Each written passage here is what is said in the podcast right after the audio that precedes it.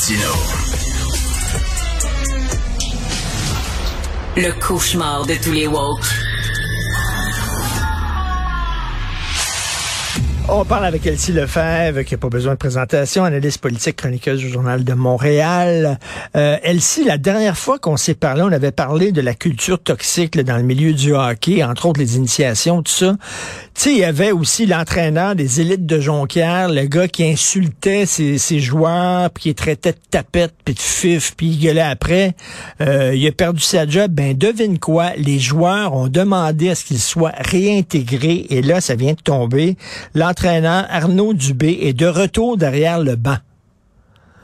Euh, ben oui, c'est ça. J'ai écouté. Euh, ben juste il y a quelques secondes, il y avait la conférence de presse euh, du président de la Ligue, si je me trompe pas, sur les ondes de LCN.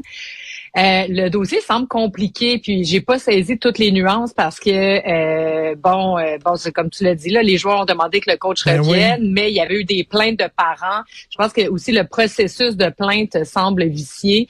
bref, il y avait un interlocuteur d'ailleurs qui commentait la question puis qui disait faut revoir l'ensemble des choses et bon, même le président a annoncé qu'à la fin de la saison il allait quitter.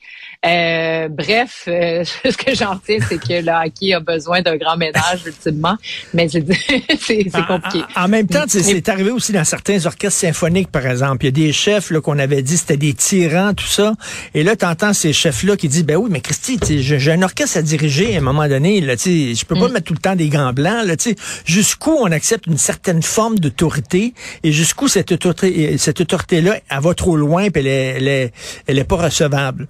Pas évident. Ah ben ah ben non, c'est ça, tu touches un bon point parce que puis tu sais, je sais pas si tu avais vu là, le, documentaire hyper intéressant sur les gymnastes américaines, tu sais, qui ont été euh, ben, eux ils ont, vécu de l'abus là d'un point, tu sais, je veux dire à un niveau extrême, ils ont été abusés même sexuellement, mais c'était des entraîneurs qui venaient là, tu sais, du régime soviétique qui les traitaient là, tu sais, comme des bourreaux, mais les filles gagnaient.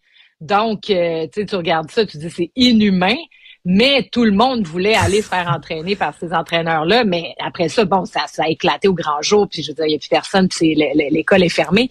Mais ça a amené les plus grandes gymnastes américaines à remporter les podiums. Donc, oui, euh, les entraîneurs doivent pousser les jeunes, mais, tu sais, entre pousser, puis ensuite de ça, la cruauté mentale. Ben, c'est ça. ça ben, ben, d'en discuter, ça va certainement aider. Ça me fait penser au film Whiplash, le jeune qui veut devenir euh, batteur, puis un prof de batterie, un prof de drum qui est complètement fou. Il crie après, il l'insulte, il lui lance, il lui lance des cymbales par la tête et tout ça.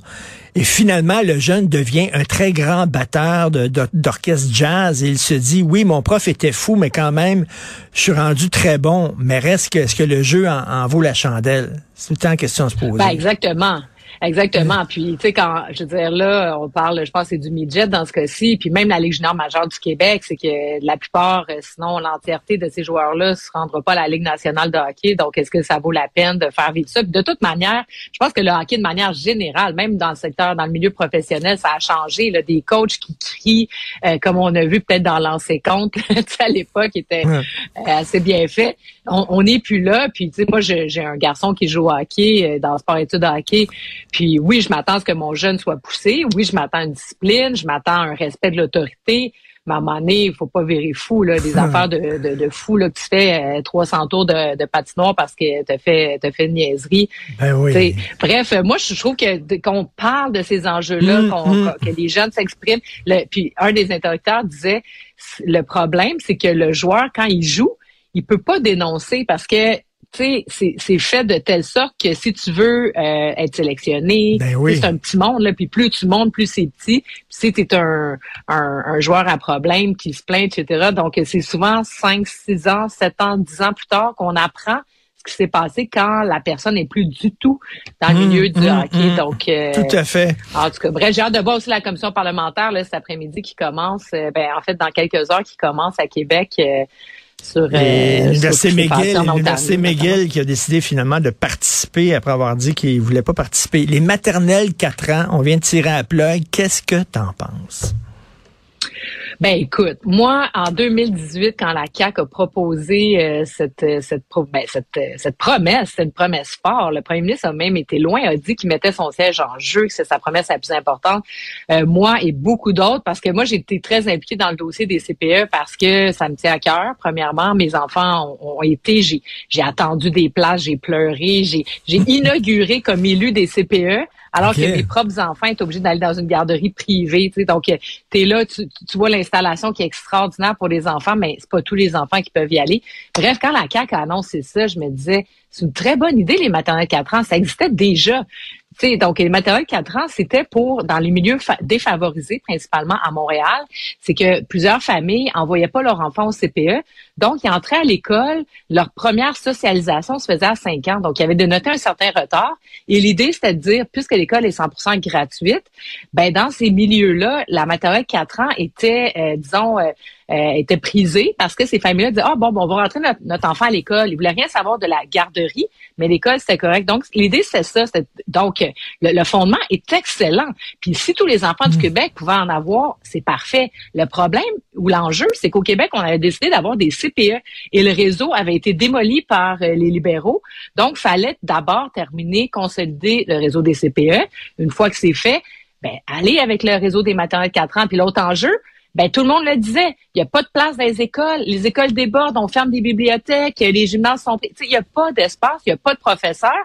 Puis là, tu viens rajouter 2000 classes de maternelle 4 ans, donc 2000 professeurs supplémentaires, puis pas de locaux, donc ça marchait pas. François Roberge, Jean-François Roberge a essayé, voulait pas aller à l'encontre de la promesse de son chef, puis là, ben, on arrive à la lumière, puis bon, à ce qu'on, à ce que la CAQ aurait dû annoncer dès le départ. Donc, moi, je salue leur décision. Je salue le fait de, d'être lucide et de... Ouais, c'est ça. écoute, euh, j'ai, trois enfants, mais mes enfants sont passés par le réseau des, des CPE. Extraordinaire. C'est fantastique. Ils ont eu mm. des éducatrices et des éducateurs, mais c'était fantastique. Et souvent, je me disais, de la CAQ, c'est que ils arrivent avec des, des, des belles bébelles shiny là, qui sentent le neuf, tout ça. Mais tu sais, la maison des aînés, on va arriver avec des maisons des aînés. Ben oui. Ben oui, mais il y a déjà des, des résidences, des CHSLD. On peut-tu consolider le réseau qui existe déjà? On va arriver avec des espaces mm. bleus. Euh, oui, mais il y a déjà mm. des musées régionaux. Pouvez-vous augmenter les budgets des musées régionaux? Ils vont faire la job? On arrive avec des maternelles 4 ans. Ils arrivent avec... Ils, ils superposent une structure à une structure qui existait déjà. Ben oui, exactement. Puis c'est ça, c'est là où l'enjeu électoral, parce que ces promesses-là ont été faites en 2018 et c'était la manière pour la CAQ de se différencier des autres partis. Donc les CPE, c'était très associé au Parti québécois. Euh, alors, les maternelles 4 ans, parce que ultimement, c'est une bonne idée sur le fond. Donc, quand François hmm. Legault a fait euh, la défense des maternelles, parce que pendant quatre ans, on lui a dit ça avance pas, ça marche pas, pourquoi t'as promis ça, recule là-dessus, fais des CPE à la place. Parce qu'en Ontario, puis dans le reste du Canada, ils en ont pas de CPE. Donc, c'est sûr que si tu dis, tu regardes l'Ontario, ah, ils ont les maternelles 4 ans, sont contents, c'est super. Ben oui, c'est super parce que les autres, ils ont pas, euh, ils ont pas les CPE, ben puis ils ont des garderies qui coûtent 80 dollars par jour. Donc, c'est sûr que là, mais nous, on a décidé de choisir. Puis les CPE, c'était toute ça la différence que le Parti libéral n'a jamais rien compris. C'est que le CPE, c'est un centre à la petite enfance où il y avait des services éducatifs. Ben oui. c'était plus une gardienne. C'était plus ben une garderie où tu occupes tes enfants. Donc, il y avait un programme là-dedans.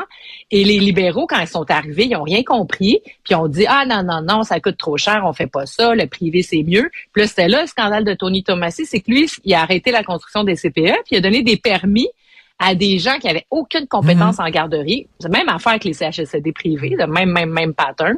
Et là, donc, donnait des permis. Puis là, Tony Tomassi s'est mis à distribuer ça à ses, ses qui donnaient de l'argent aux libéraux. Et là, il ouvrait des, des, des garderies. Puis, euh, ben, il y avait des permis. Puis là, il y avait une place à contribution réduite aussi. Et donc, c'est ça le gros scandale. Donc, quand moi, moi, je prétends Hier, je me suis obstinée avec Gaëtan Barrette, elle ajoute là-dessus, lui, il était pas d'accord du tout. Il dit que, ben non, les libéraux, ils ont pas démoli les CPE, blablabla. Bla, Et j'étais comme, sérieusement, là, moi, j'ai manifesté avec des parents, j'ai manifesté comme parents devant nos CPE. Puis, tu sais, euh, moi, ce que je pense aussi, c'est que quand la CAQ est arrivée, eux autres voulaient faire les deux. Ils voulaient compléter les CPE, puis ils voulaient faire leur maternelle 4 ans. Ben là, ils sont arrivés devant le mur de il n'y a pas d'espace dans, les classes, puis il n'y a pas de profs. Puis en plus, les CPE, ben ça a vraiment pas avancé aussi vite parce que le réseau était démoli. Parce qu'après l'affaire de Thomasy, ils ont mis là, des règles d'éthique Mm. tellement importantes que, tu sais, je veux dire, euh, ouvrir un CPE, là, c'était c'était Ben oui. quasiment impossible. Donc, bref, Mm. moi, je pense que c'est une bonne nouvelle parce que la CAQ a, a donné des nouveaux objectifs pour les CPE qui sont pas parfaits, ceci dit, parce qu'ils ont décidé, eux, la CAQ, de promettre euh, contribution réduite accessible à tous les parents. Mais ça, ça veut pas dire une place en CPE. Ça veut dire une place à 8 dollars dans un dans une garderie CPE ou privée conventionnée. Bon, on va dans le bon sens sur l'accessibilité, mais pour l'enfant, c'est le service Hmm. de CPE qu'il faut. Puis la maternelle 4 ans, ben tu sais, dans le fond, ils arrêtent pas, ils vont réduire la cadence. Fait qu'ils font ce que ça, tout le monde avait, y il avait- exactement, il y avait les yeux plus grands que la panse. Qu'est-ce qui arrive avec le commissaire pour la défense de la langue française à Montréal? Euh, À part déjà, ça fait quoi? Combien de temps qu'elle est là? là? Elle n'a pas fini son mandat. Ben, je pense. Non, à part à la moitié de son mandat, Ben ça oui. aussi, c'est un peu nébuleux. On n'arrive pas trop à savoir. D'ailleurs, on n'a pas vraiment entendu parler d'elle depuis. euh, ben là, je pense qu'elle a fait un demi-mandat, donc un an et demi. Euh, L'initiative était louable parce que bon, là, que Valérie Plante veuille protéger le français, tant mieux. Moi, à chaque fois, c'est sûr que je suis un peu critique envers Madame Plante parce que bon, je trouve que des fois, elle essaie de tempérer les choses parce qu'évidemment, à Montréal, il y a beaucoup d'anglophones, il y a des allophones qui parlent en anglais. Mais bon, tu sais, par moment, elle prend des, des, des positions fortes sur le français. C'en était une. Donc, euh, qu'est-ce qui se passe? Ça va devoir se justifier. J'espère que ça va, si j'essaie d'être positive ce matin, que ça va l'amener à dire, bon, tu sais, c'est rien, ben, elle, elle dira jamais ça. Elle va nous faire un petit bilan de ce qui s'est passé.